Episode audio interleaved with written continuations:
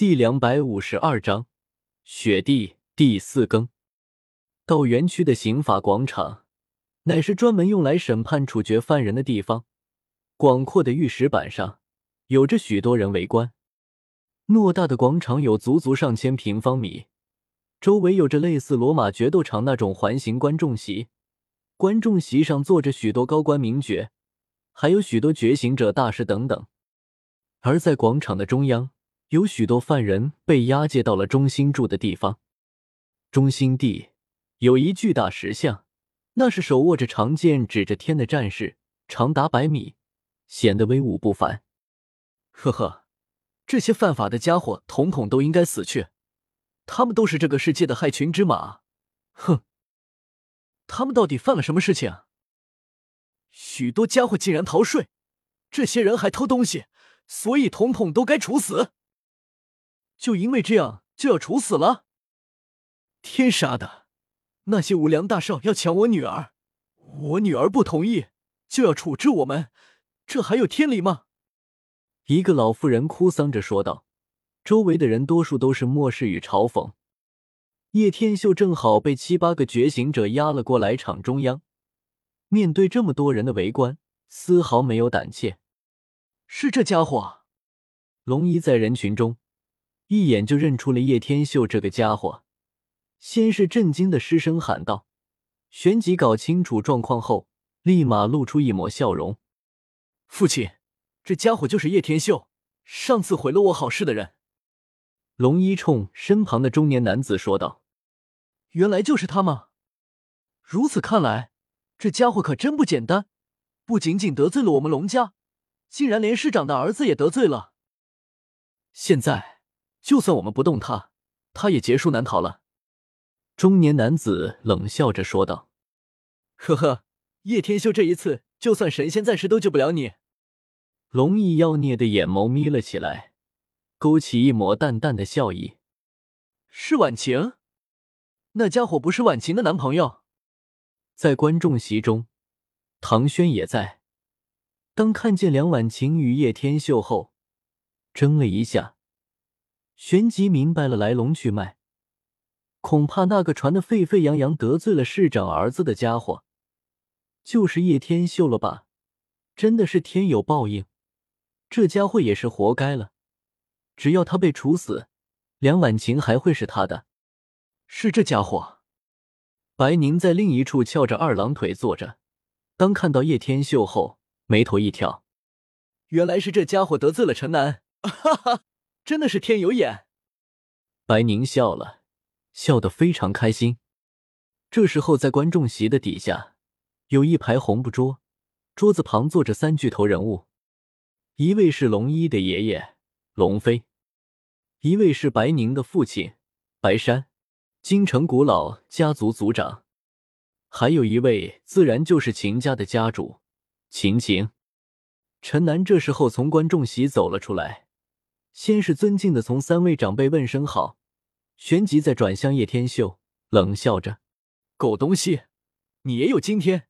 有什么遗言你可以说出来，说不定我还可以满足你。”陈南整张脸鼻青脸肿的，但现在依旧得意的很，毕竟他觉得已经把叶天秀吃的死死的。啧啧，看来你这伤疤还是太轻了啊！叶天秀不慌不忙的啧啧笑道。似乎对于那些用灵枪指着他的觉醒者视若无睹。叶天秀因为故意伤人，立即执行枪决，不得有误。陈南大手一挥，眼眸阴沉了下来。本来还想看看叶天秀求饶的样子，没想到这家伙竟然如此嘴硬。不要！梁婉晴整个人浑身一颤，吓了一大跳，整的三魂不见七魄。这只不过是打架而已，为什么就判死刑了？叶天秀眯起了双眸，也是完全没有想到这家伙竟然要杀他。也好，就让老子打闹一出又如何？那七八名觉醒者都纷纷把灵枪上了膛，一触即发的形式，立马引起了在场所有人的关注。而白宁、龙一两人都是露出了森然的笑容。这家伙早就该死了。住手！忽然一道清冷的声音落下，整个被推到了浪尖上的氛围立马变得更加刺激且微妙。九天之上，一头银白长发的女子从天而降，女子如同仙子一般，浑身都洁白无瑕，似乎由于她的出现，导致整个世界都增添了一分寒冷。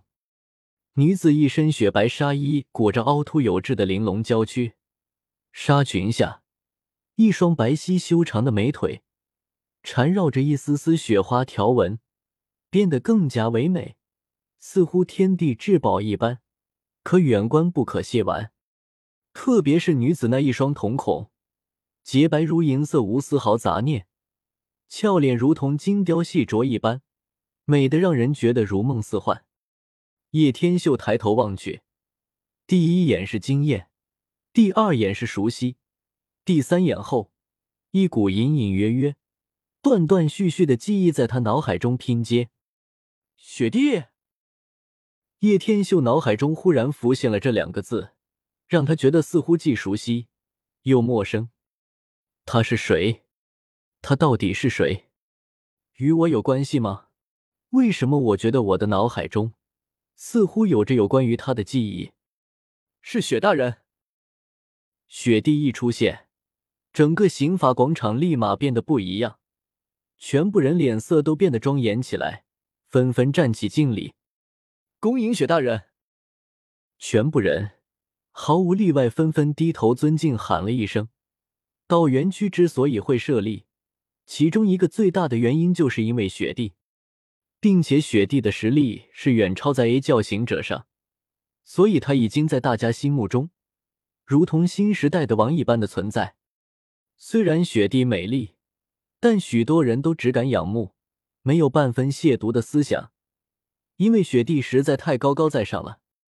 陈南看到雪帝的出现，连忙讨好的说道：“不知雪帝大人的出现，属下该死，请雪帝大人恕罪。”说着。一双眼眸偷偷打量着雪白纱衣下的饱满娇躯，雪帝大人真的是太美了。